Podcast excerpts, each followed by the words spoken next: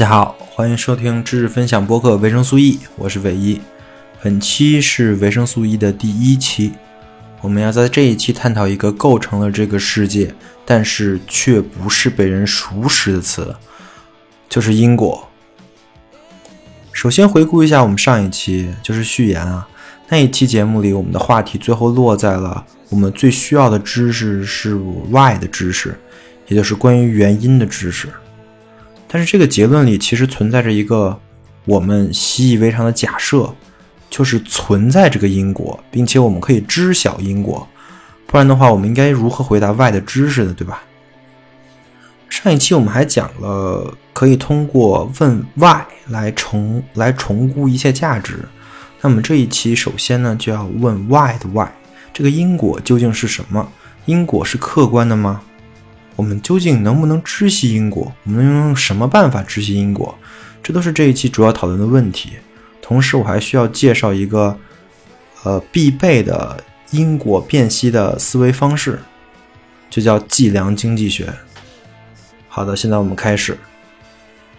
首先，在一切之前呢，我们要明确一个概念，就是因果到底是什么？什么才会被称作因果？我举个小例子，在冬天你生了一堆火。你感觉到了温暖，那么一个人就会说了，因为你生了一堆火，所以你感觉到了温暖，这就构成了一个因果。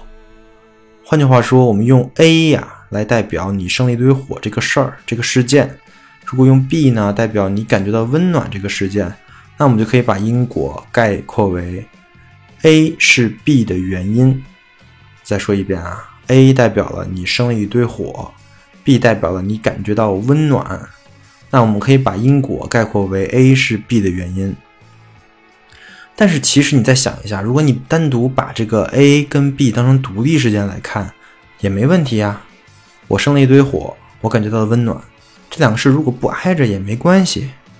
所以你是怎么判断这个 A 是 B 的原因呢？所以这就又引入了一个概念：时间。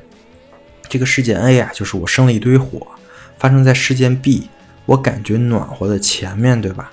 所以我们可以说，对于这两个事件 A 和 B 来说，先发生了 A，再发生了 B，所以 A 是 B 的原因。但你发现这样解释也很牵强，不是这样的。世界上有很多事情呢，就是在另外一个事情之前发生的，而且还是必然发生的。但这个事情并不是那个事情的原因。比如说，我举个例子啊，我生病了，我吃药了。我病好了，这三个是独立事件啊！我生病了，我吃药了，我病好了，而且肯定是依次发生的。那你可以说我生病了，所以我吃药，但是你能说我吃药了，所以我病好了吗？那当然不能了，对吧？那也有可能是我自愈的，也有可能是我吃点什么别的东西，比如我吃饭，然后出了点出了点汗就好了。如果真那么简单，就是我吃药了。我就病好了，我就可以说我吃药是我病好的原因的话，那么就所有所谓的药就都能治病了，对吧？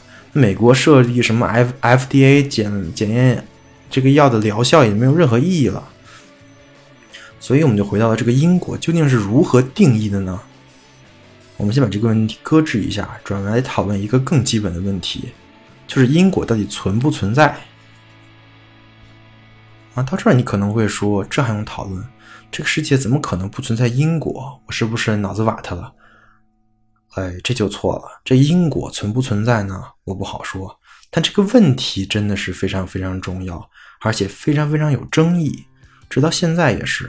我详细说一下这个问题到底有争议在哪儿啊？这个提到因果律就不得又不提一个人，就是大卫休谟。现在这个因果是否实在的问题呢，还被称为休谟问题。稍微介绍一下这个人啊，这个大卫休谟是个哲学家，而且是一个被低估的哲学家。他是怀疑论的开山宗师，他就是完全不相信任何的因果。他是这么想的，就是构成我们现在的认识世界里这个很重要的方法，甚至是唯二的方法吧，归纳法是无效的。我稍微介绍一下什么是归纳法。我觉得大家都挺明白，其实。举个例子，我们观察到很多地方的天鹅都是白色的，所以我们认为所有的天鹅都是白色的，这就是归纳法。就我看到了 A 是白的，B 是白的，C 是白的，那我们可以推广所有东西都是白的，这就是归纳法。呃，其实理论上我们所有的自然知识、自然科学的知识，全都是这么获得的。比如说牛顿他的三定律，就是建立在他观察苹果落在地上了，然后你扔了十次苹果，十次都扔在地上了。你扔一百次苹果，这苹果也毫不例外全都落在地上了。那么牛顿就得出结论：这个苹果呢，你就甭扔了，它一定会落在地上。他把这个事儿当成了一切的基础，才找到了万有引力，对吧？但是这点非常重要，我现在就告诉你，这牛顿是错的。就算你扔了一亿次苹果，它都掉在地上了，你能保证第一亿零一次苹果它还会落在地上呢？你不能，我也不能。牛顿也不能，这是真的。我稍微说一个情况，就万一，我就说万一啊，你在扔一亿零一次的时候，这地球炸了，啊，至于怎么炸了我不管，反正它炸了，然后这个地没了，那你苹果你落哪儿呢？你可能说，哎，这不是我抬杠吗？啊，对，我就是抬杠，而且休谟，休谟大爷也是这么抬杠的。他不但抬杠，他还说，哎呀，你来呀，你来反驳我啊。你好好想一想，你能不能反驳得了他？我是反驳不了，你也反驳不了，因为他真的没说错，这个事儿真的是有可能发生的。我再讲个故事啊，这个故事叫做罗素悖论。罗素悖论肯定是罗素想的，对吧？这个罗素是二十世纪的大哲学家，是维特根斯坦的老师。他就讲了这么一个故事，比如说啊，你是农场里的一只火鸡。啊，不是，是一群火鸡中的一只火鸡啊，然后还是很聪明的那种，是科火鸡中的科学家。呃，然后你发现了一个定律，就是在你有限的这个鸡生里，你发现每到中午十二点的时候啊，哎不对，这火鸡可能还不太会看表啊，就说你每次发现这个太阳到天空中最中间的时候，就有人啊给你喂饲料，每天每天每天都重复这个事情。每次太阳到最中间，哎，你就有吃的了，你就有饲料了。然后你作为这个火鸡中的战斗机啊，就火鸡中的科学家，你就发现了，哎呀，这这这太牛逼了！每天中午我们就有吃的。然后你就兴致勃勃的跟所有火鸡说：“我们看，我发现了真理，每天中午都会有这个饲料。不信你看明天。”所有伙计一想，哎，哎，真的哎，每天中午都有饲料，哎，觉得你真牛逼，你居然发现了真理。对你特别的佩服，然后就等着第二天咱们验证一下。然后第二天呢是感恩节，中午的时候主任没喂饲料，直接把你给烤了。这故事是不是很悲伤啊？但是更悲伤的是，你怎么就知道我们人类就不是那一群火鸡呢？现在人类的所有发现，科学的一切成果就不是那个鸡饲料呢？换句话说，你怎么证明呢？你证明你不是火鸡，你发现的不是鸡饲料，你还是没办法证明。呃，我不知道咱们听到这儿的时候，如果你从来不知道罗素悖论跟休谟问题，你是怎么想的？我当时是非常的震惊的，我不能形容我刚知道休谟问题之后的震惊程度。如果你真的听懂了且想明白了。我觉得你也很难不震惊，反正我当时是觉得我操，真的啊，这太毁三观了。但归纳的问题呢，就直接导致了因果关系的虚无。你想的所有因果关系都有可能是罗素悖论。呃，也不是所有啊，还有一种情况是不可能的啊，就这是是不可能通过归纳问题产产生这个因果关系的问题的。这种呢，就是。演绎逻辑带来的因果，我稍微举一个例子啊，这是非常著名的，呃，三段论逻辑。命题一，人都是会死的；命题二，我是人；命题三，我会死。我们假设命题一和命题二都是正确的，你记住这是个假设啊，就是人都是会死的，且我是人，这两个都是正确的。那么命题三我会死就是必然正确的，这就是演绎逻辑。呃，这个因果你没办法否认吧？因为这个是我们从句意里推出来的，是相当于是我们作为人的一个一个演绎，或者说我们通过类似于逻辑的手段来得到的一个东西。那说到这，你可能又燃起了希望啊！这不是还有绝对的真理吧？也有绝对的因果，但是这种因果其实说白了，它什么都没告诉你。这就是演绎逻辑的问题啊！很多时候你只是在做一个语言游戏，而不是在了解事情的真相。语言游戏这个概念呢，是维特根斯坦提出来的。正如我在序言里说的啊，我们又和维特根斯坦见面了。这个语言游戏是什么意思啊？就是，哦，首先我们做一个定义，人，对吧？我们不管怎么定义这个人，反正我们有一个人的定义。你可能是想的跟我想的一样，也不一样，也没关系。然后你会发现，这个人的定义啊，在我们刚才说的第一个命题里啊，它拓展了。这个死就变成了人的一个性质。我们第一个问题，呃，我们第一个命题是人都是会死的。然后你发现在第二个这个命题里呢，呃，人的性质又拓展了，我也变成了人的一个性质，或者说。人把他的性质传递给了我。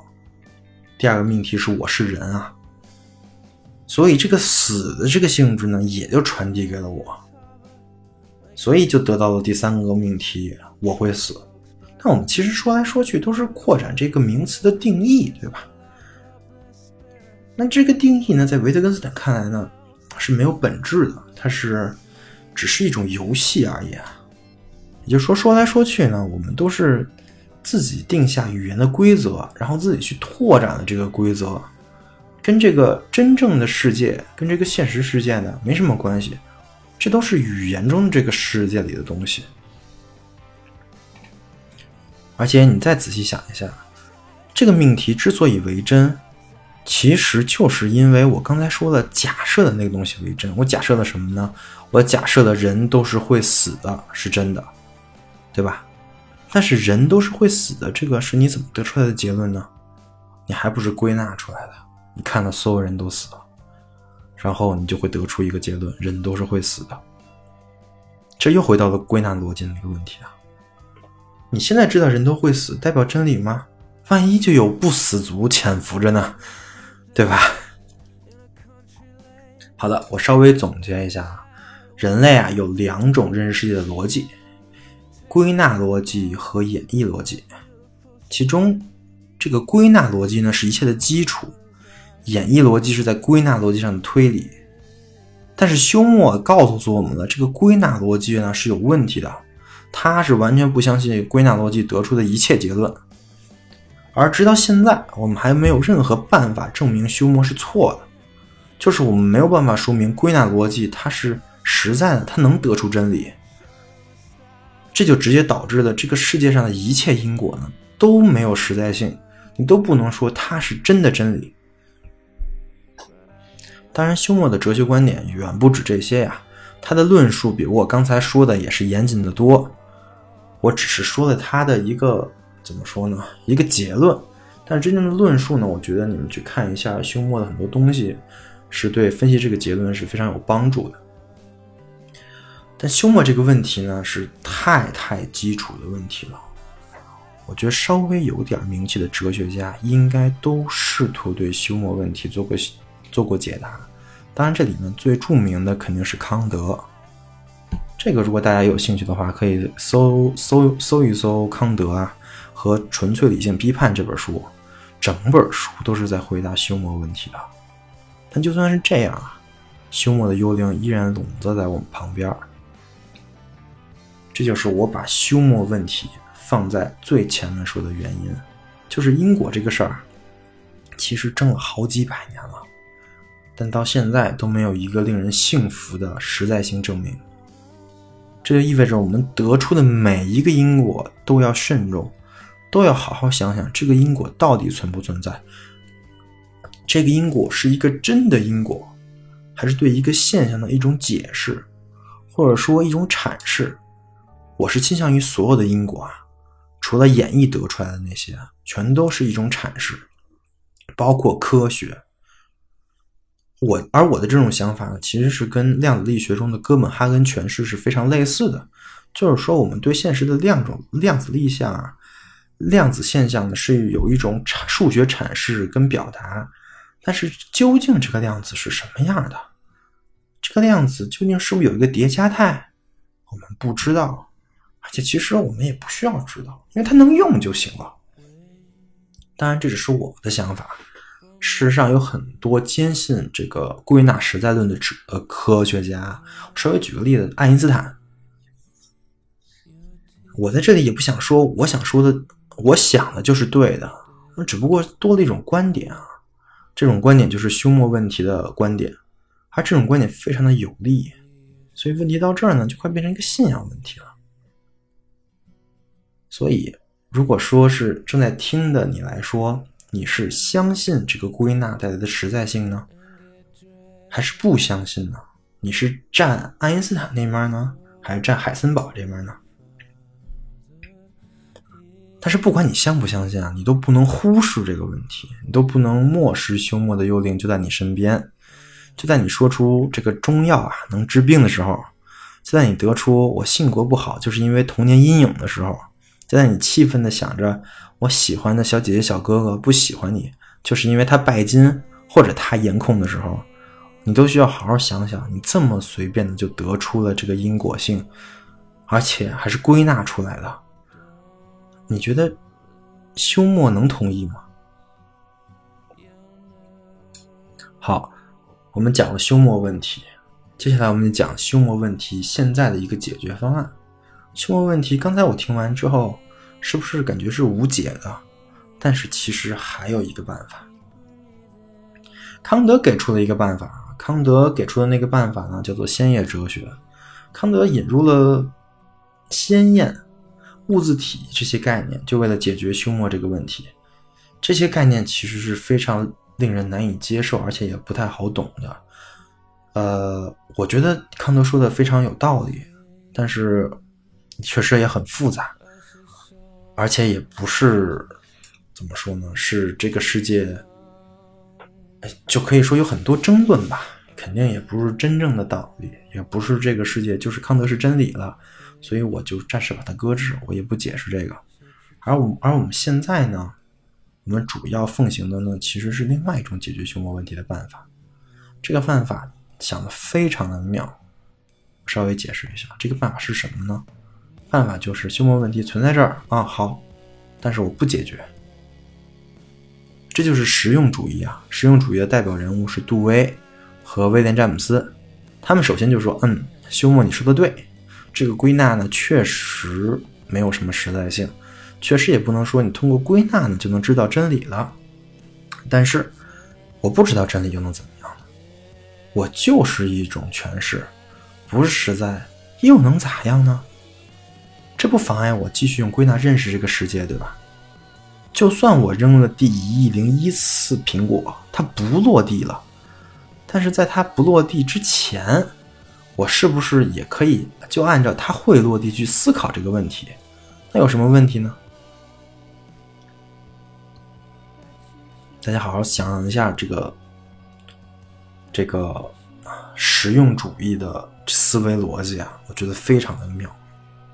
可以说，实用主义呢，就是二十世纪之前美国对整个哲学做的最大的贡献了。你休谟不是耍无赖吗？好，那我比你更无赖。是是是，你说的都对。那又能怎么样呢？他不来我发现我归纳的东西有问题了，我再改不就完了吗？就是因为实用主义啊，我们现在的科学并没有被休谟问题所困扰住，还在一直不断的发展。只不过现在变得更加谨慎了，更加不敢妄言实在性，更加不敢像笛卡尔和莱布尼兹那样认为理性能统御一切。当然，现在对于休谟问题的讨论也越来越多了。毕竟，这个放着不管啊，并不是人类的本性，人就是一种想要刨根问底的动物。有很多哲学家声称自己能解决休谟问题啊。但大多声称自己解决休谟问题的这些理论呢，不能说服所有的人。但是在实用主义这个框架内啊，人们对因果问题的理解也逐渐的就加深了。呃，现在人可以采用采用更有效、更有说服力的这种归纳的方案来证明因果。它不是一般的归纳法，而是更加先进、更加有效的归纳法。这就是我马上讲的统计学跟计量经济学。好，在我们开始之前，我回顾一下本期我讲的内容啊。首先，我讲了什么是因果，我举了几个例子。然后发现，有因果关系的事情是很难举例的，因果关系也是很难被定义的。其次，我们讲的因果关系到底存不存在。这里我们引入了休谟问题跟罗素悖论，就是告诉大家这个因果关系以人类现在的哲学水平没办法证明它存在。所以，因果与其说是一种事实存在的关系。不如说，只是一种人类用于解释事物关系的方法。再次，我们讲了归纳逻辑跟演绎逻辑。归纳逻辑呢，就是休谟所不相信的，但是确实，我们所有的科学知识都是归纳逻辑来的。演绎逻辑虽然确实有因果的相，呃，有因果的实在性吧，呃，但得不到新的知识，都是维特根斯坦所说的那种语言游戏。演绎的根基呢，还是归纳逻辑。最后，我们介绍了实用主义以及实用主义是如何解决休谟问题的。现在，我们的世界基本就是在实用主义之上构造的。在实用主义的框架下，人使用新的工具，对因果有了更精确的理解。这个工具呢，就是统计学跟计量经济学。我回顾上面的讲述，主要是为了呀。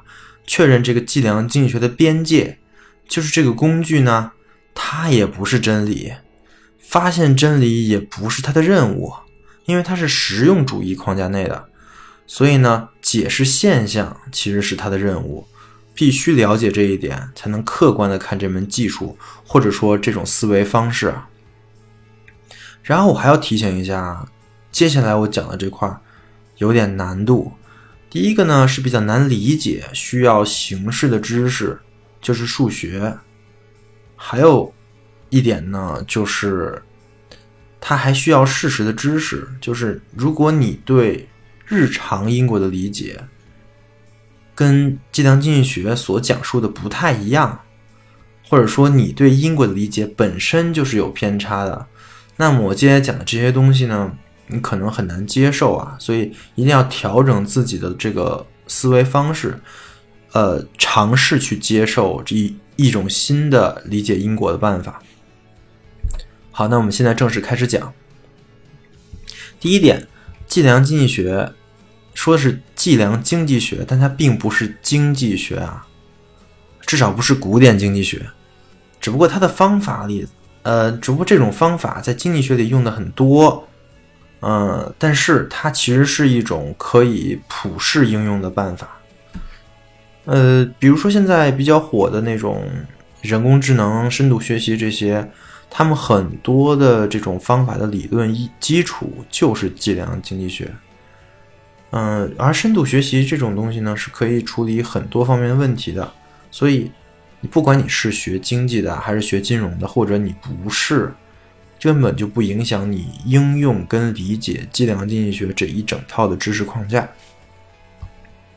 同时，这是第二点啊，计量经济学也是现在最主流的写论文的方法，因为很简单，它就是分析相关跟因果的嘛。而科学不也就是研究事情背后的原理，也就是相关跟因果的。所以现在很多的论文都是这么一个架子。开头先写一个研究对象跟研究方法，后面就是纯纯的计量经济学计算过程。结尾呢说一个结论，并分析一下这个结论到底对不对，反映了哪些情况，然后呢就结束了。对，就这么简单，就可以写出一篇很好的论文，但是非常的有效果。第三点就是计量经济学，它其实是有很多自己的。专属概念的，而这些概念呢，是我能讲明白计量经济学所必须讲的基础。呃，所以我需要在最开始之前去普及一下。呃，大概有这么几个概念啊。第一个概念非常重要，总总体跟样本这两个概念代表你想要研究的对象和你能观察到的对象是有区别的。呃，你想要研究的对象呢，就是总体，而你能观察到而获取到的这些数据就是样本。其实，这点其实就是我们刚才说的归纳逻辑的数学抽象的一种表达方式了。就是我们总是使用我们观察到的样本来估计这个整体。啊，我们回到休谟问题，休谟就是不相信呢，就他就不相信这个样本呢，他能估计整体。但是我们既然是在实用主义的框架，所以我们不需要去管休谟。呃，只要明白总体跟样本各自代表什么意思就可以了。第二组概念，相关和相关系数。我们说 A 和 B 就是事件 A 跟事件 B 呀，只要有你上面的这些样本数据，我们就可以了解这两个世界是不是相关和有多相关。而这个数学办法呢，就是使用相关系数。相关系数公式呢？就是跟这个样本的方差是相关的，但这个好像也是初中知识啊。我记得我初中的时候学过一些简单的概率，什么方差、斜方差这一些东西的。呃，虽然说是初中知识，我相信有很多人已经忘记了，但是其实你也不需要掌握。为什么呢？因为这个也是软件可以自动算的，任何一个可以做统计、做回归的软件都可以算。你只要把你的样本值输进去就行了，最后算出的一个这个这个相关系数呢，是一个从负一到一的这一个域里的值。这个负一呢，就代表完全负相关，就是比如说是你算的是 x 跟 y 吧，那就是 x 只要涨，y 就必定跌，这就是负一的意思。而一呢，就是完全正相关，就是 x 只要涨，y 也必定涨。啊，而零呢，就代表完全不相关，就是说 x 不管是怎么样，呃，y 都没什么变化，这就是相关系数的意思。第三组概念回归，我们可以通过相关系数来判断这个事件 A 跟事件 B 是不是相关，但是如果我们知道了事件 B 的一个样本值，那我们能怎么才能通过？这个样本值来估计事件 A 在相同样本的情况呢？这个东西并不能通过相关系数来估计，这就需要通过回归来估计了。回归这个词是由加尔顿提出的，他提出这个词是这么一个语境，就他发现有一个趋势，就是父母高个子啊，父母个子高，儿女个子也高。那相反，父母个子矮，儿女个个子也矮。这个趋势，我相信大家也都发现过啊，但是后面的你可能不知道，就是如果你给定了父母的身高，比如说给定了一米七二、一米七三，我们父母全都是一米七二或者一一米七三，你再去总结这个身高的父母的儿女辈儿，你会发现他们的身高却趋向或者回归到了全体人口的平均身高。呃，这就是加尔顿发现的回归定律啊。然后他的朋友也是个大统计学家皮尔逊，证实了这一点。因为他是怎么证实的呢？他收集过大概一千多个家庭成呃家庭群体的成员的身高记录，然后他就发现了，对于一个高的群体呢，他的儿辈平均身高低于他父辈的身高；而对于一个父亲矮的群体呢？他的儿辈的平均身高又高于他父辈的身高，就感觉相当于我们所有的身高有一个平均值吧。呃，对于孩子的身高呢，他会总会向这个平均值呢去做接近，所以呢，这就叫回归了。这是不是很形象？注意一下回归跟相关系数的关系啊。首先。回归的前提就是这两个事情是相关的，也就是说相关的系数是不为零的。所以其实回归是比相关系数能获取更多的信息的一种办法。以上就是接下来可能用到的计量经济学的基础概念啊。如果底下听的有点晕了，那就请把刚才我说的这些概念重新再听一遍。好，我说到这儿，我普及了一下计量经济学的概念，但是你肯定还是不知道计量经济学这个工具具体是怎么用的，或者说它到底是怎么运作的。那我稍微举个例子。首先，你知道什么是坐标，对吧？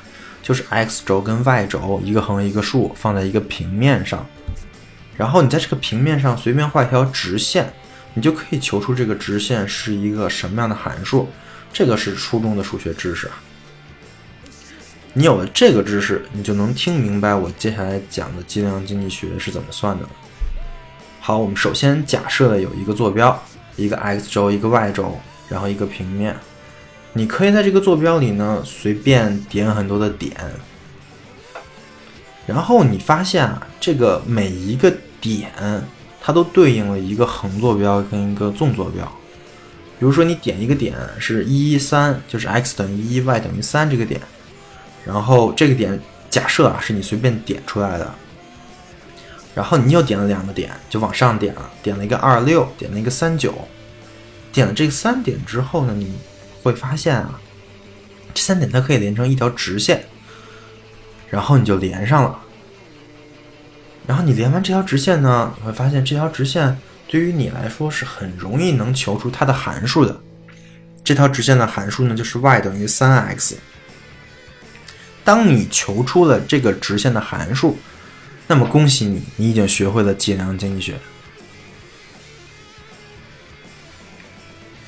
听到这里，你可能一脸懵啊，就这么简单吗？对你听完我解释，你就明白为什么这么简单了。首先，这个 x 轴和 y 轴，它代表什么呢？它代表你要研究的两个事件。举个例子，比如说你想研究你花钱和你收入的关系啊，这样肯定是有关系的吧？你稍微想一下，你花钱跟你收入的关系。那你就可以用 x 来代表你一个月的消费，用 y 来代表你一个月的收入，然后你就可以点出你这是你一你一月的 x y，二月的 x y，三月的 x y，你可以画出一条线吧。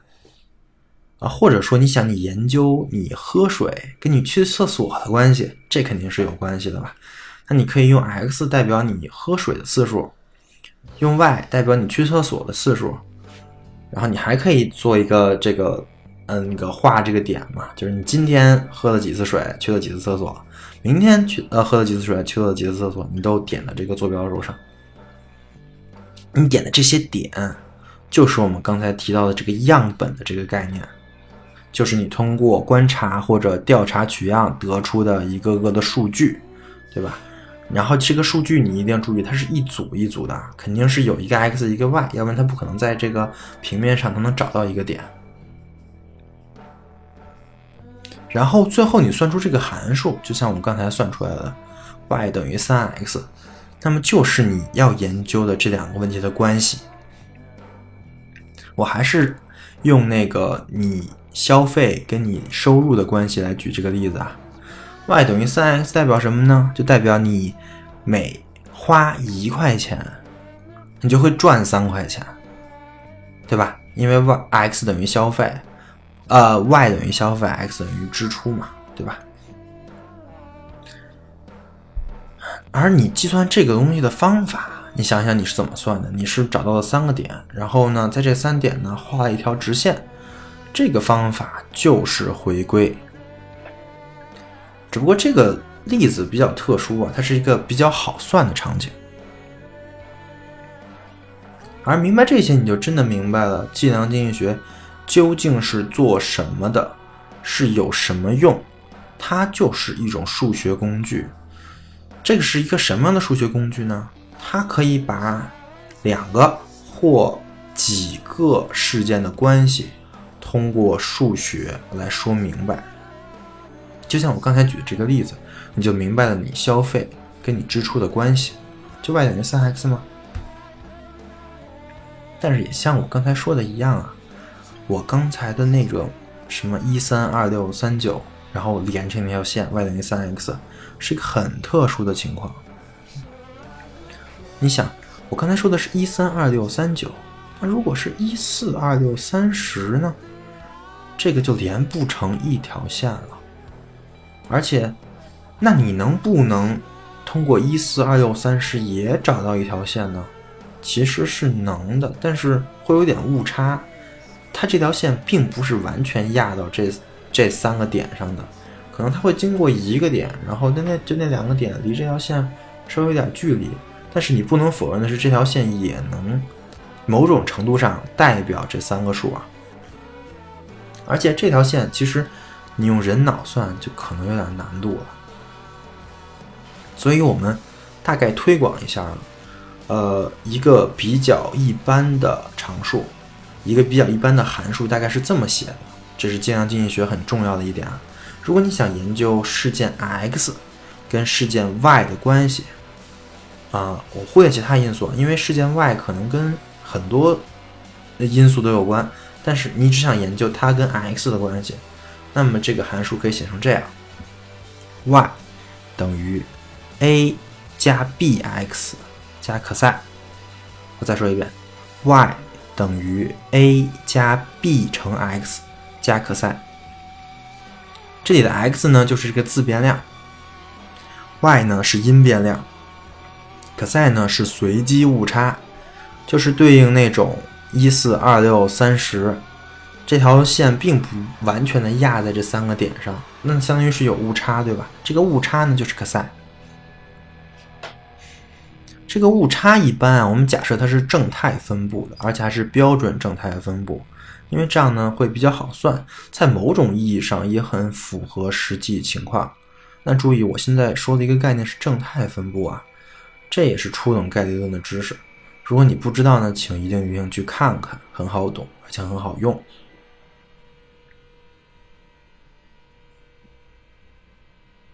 通过这种方式呢，这有一个相当于是很一般的一种情况，a y 等于 a 加 b x 加 cos，对吧？呃，只要你套这个公式，给定样本。你就可以计算出这个公式里的 a 和 b 以及 cos，然后我们就可以得出 x 跟 y 的关系了。不但我可以得出 x 跟 y 的关系，我还可以通过你已经得出的这个结论呢，来预测 y 或者 x 的值。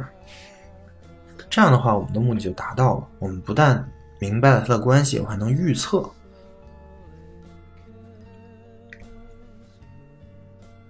然后我们再进行放开一下，我们刚才是一个双因子的，就只有 x 跟 y 两个事儿，我们研究它俩的关系。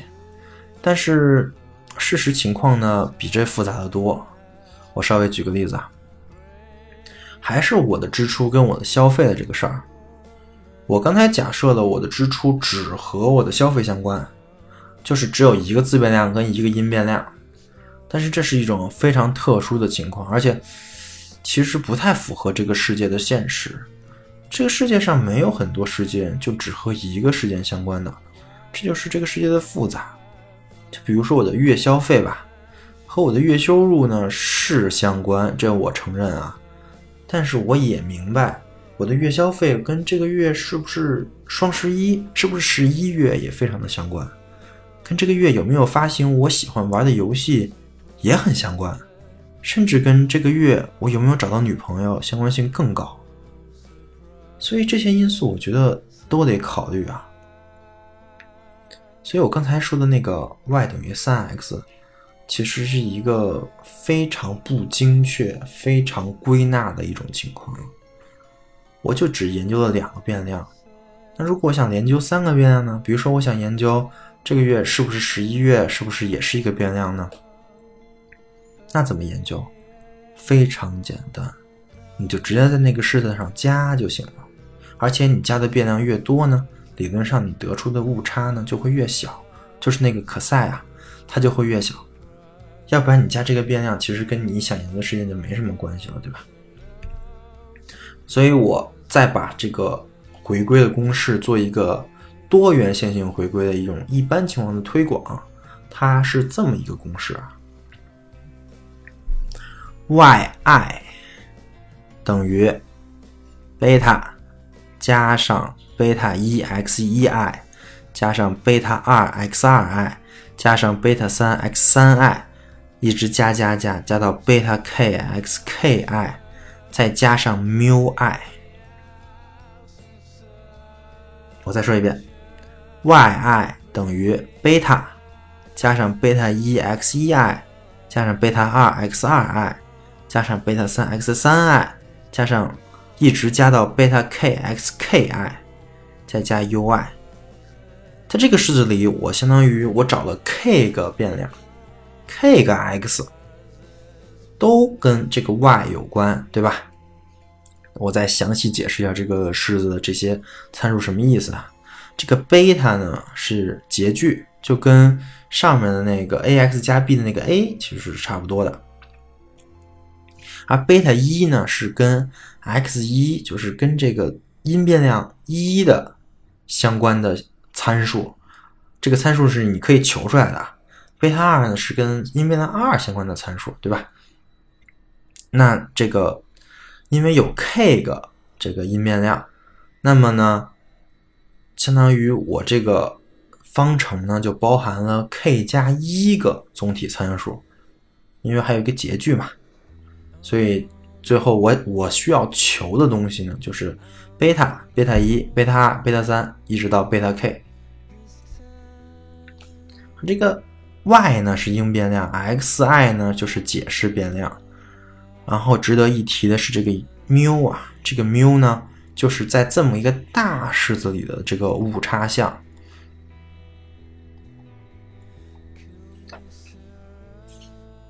其实这个公式呢，我刚才这么一说有点抽象啊，因为我也没有办法给听播客的各位看这个式子，但是只要你。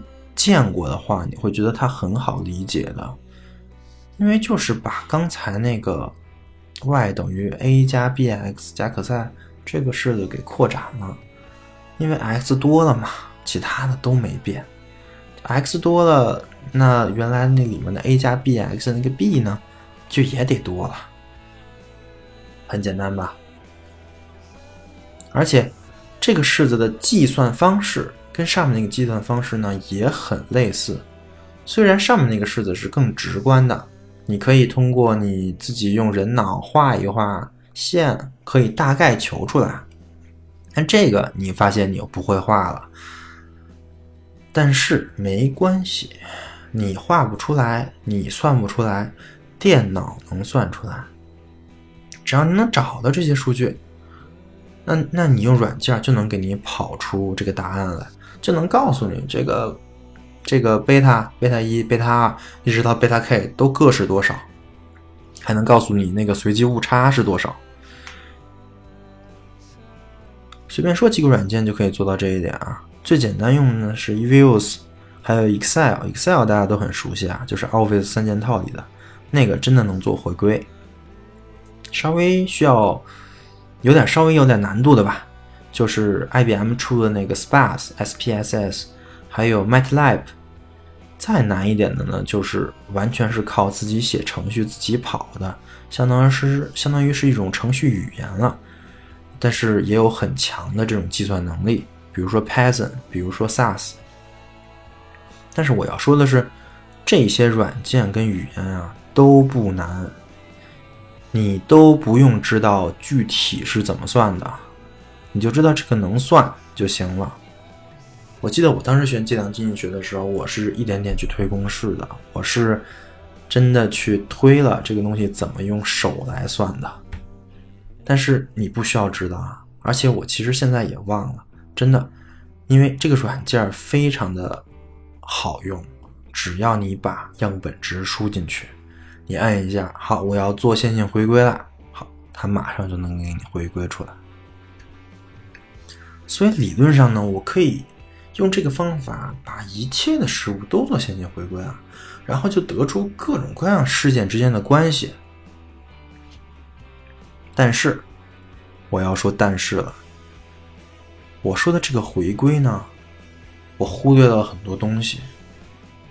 你仔细想一想，也会明白，这里面是有很多很多的坑的。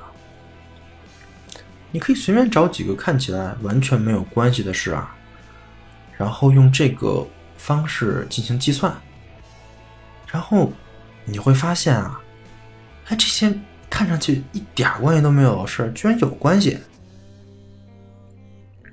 那就很奇怪了，对吧？那到底是真的有关系呢，还是这个方法有问题呢？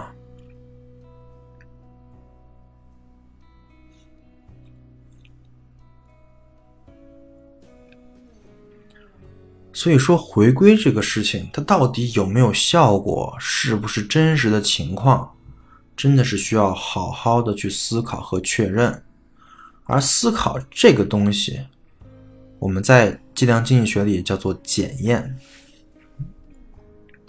我记得我当时学马哲还是高中政治课的时候，讲过一个所谓的哲学真理啊，叫做万事都是相互联系的。但是计量经济学告诉我们啊，你一定要警惕这种万事皆是相互联系的这种想法，因为你说的万事都是相互联系的，相当于你什么都没有说。相反，你要不断检验他们的联系，只有通过了这些严苛的检验呢，我们才可以说这个事件 A 跟事件 B 在计量经济学的意义上是有联系的。而关于计量经济学的检验啊，我想在之后详细的讲一下，因为这些检验设计师的想法呢，非常的妙，就是想用数学来精确表达我们在日常生活中的那些想当然的归因谬误。呃，先呃，大概有几种可能性啊，就是这几种问题都是我们需要检验的。现在你可能听不懂，但没关系。但为，但是我也要说一下。首先呢，是样本的问题，样本是会有偏差的。然后是自相关的问题，还有异方差的问题。如果你在做时间序列的线性回归的话，会有序列相关的问题。还有一个就是非常重要的，也是我们马上要讲的，就是因果的问题。这每种问题呢，都对应的很多种的检验方法，在计量经济学上叫做各种各样的检验，什么 T 检验、F 检验、DW 检验这些的。这些检验呢，其实都是一个个的数学公式，都是可以通过这个样本数据值来计算出来呢。它到底是不是显著的检验，是不是可以通过，还是拒绝？只有这些样本经过了这些检验，把我上述说的这些问题的坑都避过去了，我们才说，嗯，这个回归是有效的，这是一个真回归。呃，再多说一句啊，这个计量经济学呢，其实是一个比较新兴的学科，是从统计学有的时候才逐渐发展出来的。它作为一个不断发展的学科啊，它的发展主要就体现在这各种检验的不断的完善。这些检验，我们使我们更明白了这人类的思维到底有什么样的局限，会产生什么样的谬误，以及如何才能考虑的这些局限，不去错误的把万事做归因。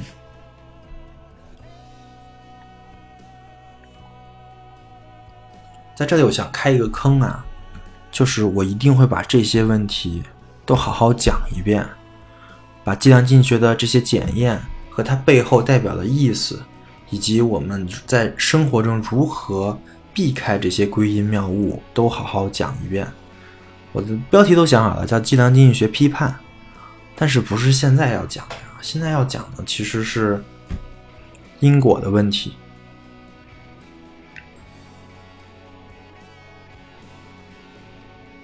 那你有没有发现啊？我刚才说的所有计量经济学的知识，都用了回归跟相关这两个词啊，但是我从来没有用过因果这两个字。有没有想过这是为什么？这原因啊也非常简单，因为相关跟因果就不是一回事儿。稍微再分析一下相关跟因果的关系啊，因果其实是一种相关的特殊情况，也就是说，相关包含因果。但是，有因果必定相关。如果我们说事件 A 跟事件 B 相关啊，那么就会有下面四种情况。第一种呢，A 是 B 的原因；第二种，B 是 A 的原因；第三种，A 跟 B 之间没有因果关系，或者说没有直接因果关系。第四种就是 A 跟 B 之间相互都是原因，都是结果，它们互为因果。这四种情况，而我们如何在计量经济学意义上说明这两个事情是有因果性的呢？这个事情非常的难，但是有一个叫格兰杰的人把这个事情解决了，他发明了一种检验的办法，叫做格兰杰因果检验。接下来我要详细讲讲这个办法啊。呃，再多说一句，我对这个办法的评价非常的高。我认为这个办法就是在实用主义的框架下，相对客观的判断因果关系的方法之一。格兰杰本人也是2003年的诺贝尔经济学奖获得者。啊，当然呢，现在也有其他的很多判定因果的统计模型。稍微举几个例子，包括因果结构模型。线性非高斯无环模型啊，这个模型特别厉害啊！这个模型可以在完全没有先验知识的情况下，相当于就是只要给它样本，它就能识别出因果关系。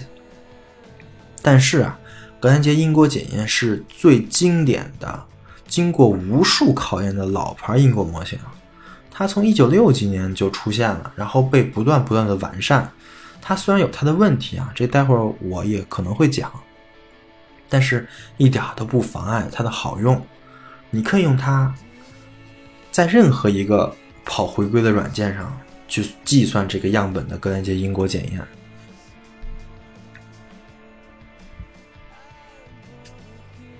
当然，用应用这个方法是有前提的呀，就跟我在整个这一期里最开始说的，我们判断 A 跟 B 有因果的一个前提呢，就是。这两个事件呢，都是有时间性的，也就说是一个时间序列的数据。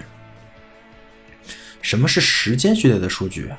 就是这个数，或者说这个样本啊，它必须有一个参数呢是时间。就比如稍微举个例子，GDP 吧，它就是一个时间序列的数据，因为它前面必须要提一个是几几几几年的 GDP。不然我单拿出一个 GDP 的数字来说是没有意义的。好了，说到这个前提呢，我讲一下这个方法的内涵。这个方法呢，其实可以被归结为一个公式，但这个公式我是真的没办法在播客里讲，我只能尽力的把这个东西的代表什么来讲明白。但是我觉得我已经很伟大了。因为说实话，对于好多人来说，你看到这个公式，可能你就放弃去学习这个因果检验了。也有可能觉得还不如就听我讲的好。在讲这个公式之前呢，需要再普及一个概念，就是过去值。这个是我刚才说的时间序列的数据里所必有的一个东西，它就是指比呃这个一个。可变项中的当期时间更早的那个值，还是拿那个 GDP 举例啊。比如说，二零一八年的 gdgdp 的过去值呢，就是二零一七年的 GDP，二零一六年的 GDP 这些，听上去还是挺简单的，对吧？好，然后我要讲这个公式了。这个公式代表这么一个含义啊，就是只有过去的事件。才可能对现在以及未来产生影响。就是如果我们站在现在这个角度来看呢，我们要分析过去和过去的过去。如果过去的过去的这个事件影响到了过去，那么我就认为它有因果性。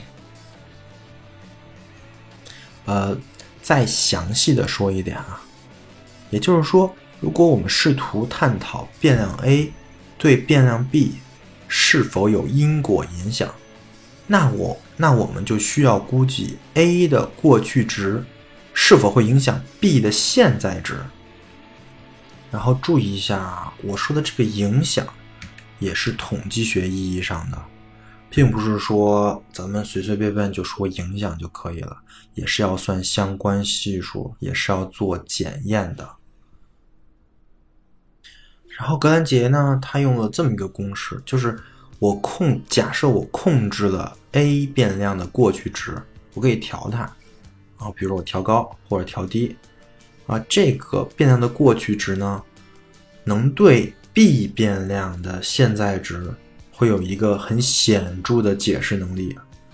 那么我们就认为 a 能对 b 有一个格兰杰因果的关系。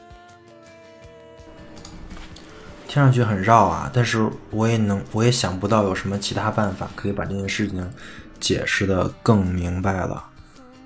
因为真的，我已经很简洁的说了，再少就真的不构成因果了。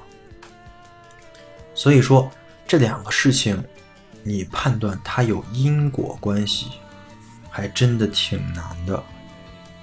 这就是我本期想讲的重点啊！我们有能力判断因果，我们有能力判断相关，但是条件非常的苛刻。你要是听完我讲，你去看一下那个公司长什么样子，或者你，呃，随便找一些事情，找一些样本，你放在 Excel 或者其他工统呃统计工具里跑一下格兰杰因果检验，看看它是否显著，是否可以通过，你就明白我的意思了。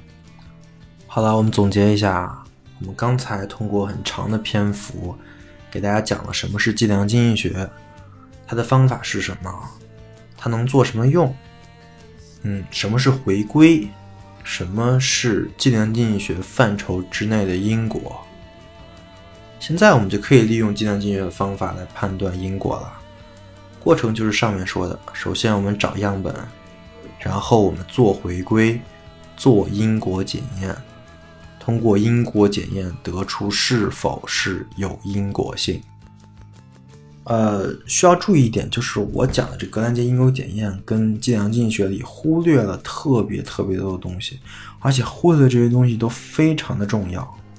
啊，但是毕竟这个计量经济学不可能在一次的分享中讲完啊，所以你可以把这个节目当成一个计量经济学的入门导论。我告诉你了，计量经济学到底是什么，能做什么用的，而我更而更重要的是。我想告诉你，只有使用这种技术，你才有资格对相关性或者说因果性进行判定。这是一种现代思维模式，啊，这个模式是如此的重要，以至于如果你不掌握它，你在思考的时候啊，每时每刻都有可能存在巨大的谬误。我稍微举个例子啊，比如说你可能认为你看到的事情就是整个世界的全貌。但是你有没有想过，你看到的事情只不过是你获得的这个世界整体的样本数据而已。它到底能不能反映整体呢？或者说，你看到的数据能怎么才能更好的反映这个整体呢？如果不能反映这个整体的话，那你得出的结论到底有多少是可信的？会偏差多少呢？这个问题你想过没有？再举个例子啊。你可能经常会把一件事情归因为另外一件事情，比如你觉你你会觉得你不能成功是因为你不够努力啊，这个是可能所有人都会想的一个事，我要再努力一点就好了，我就可以成功了。呃，但是你考虑过吗？这个成功这个事件有多少个变量是跟它相关的？而努力这个变量跟成功的相关系数有多高？甚至你有没有想过，成功跟努力是不是构成因果关系？你有多少数据去检去检验这个因果，去做这个格兰杰因果检验？甚至你明白怎么做这个格兰杰因果检验吗？掌握这个思维还有另外一个好处啊，就是你能很轻易的分辨很多的信息，它的真和伪。这也是我为什么要讲这个思维方式这个主题，甚至我讲整个这个非常速语这个播客，都是因为想做这个事情。呃，再稍微举个例子啊，你看朋友圈上经常能看到那种鸡汤文章，而那些鸡汤文章的句式啊。很多很多句式就是，A A A 就是因为 B B B，我再我再我我再重复一下，A A A 就算是一个事件吧，就是因为 B B B，他就很决断，说这个事就是因为这个啊，他把这个因果完全的确定了。这个时候你得想想，写这个文章的人他是怎么得出这个结论的？这种单因单果的推断呢？是归纳来的还是演绎来的？如果说这个文章说完这个就开始举例子了，那是不是就可以认为这个作者是通过归纳来得出的这个结论？那么他的结论是不是就应该通过计量经济学的相关性检验，或者说因果性检验之后才有效？对吧？那这个作者他做了吗？甚至他会做这种检验吗？那他说的都是什么东西呢？好了，在本期节目的最后呢，我再做稍微做一个总结。首先，本期节目我讲了什么是因果；其次，我讲了因果到底存不存在；再次，我讲了归纳逻辑和演绎逻辑；最后，我介绍了实用主义，并且引入了计量经济学的工工具。然后我在计量经济学的框架下分析了相关和因果，最后我分析了我们为什么一定要掌握计量经济学这么一种思维方式。最后还是要说一下，本期的知识非常的难，而且验证了我告诉大家一定要去学形式的知识的重要性。真的，就是你看看我给给你那几个因果推断的模型跟公式。啊，甚至说计量的那个计算方法，什么最少二乘、最大自然的这种方法，你没有大学的数学水平，你根本就不可能看懂。以上就是维生素 E 的本期内容，感谢大家收听，我们下期再见。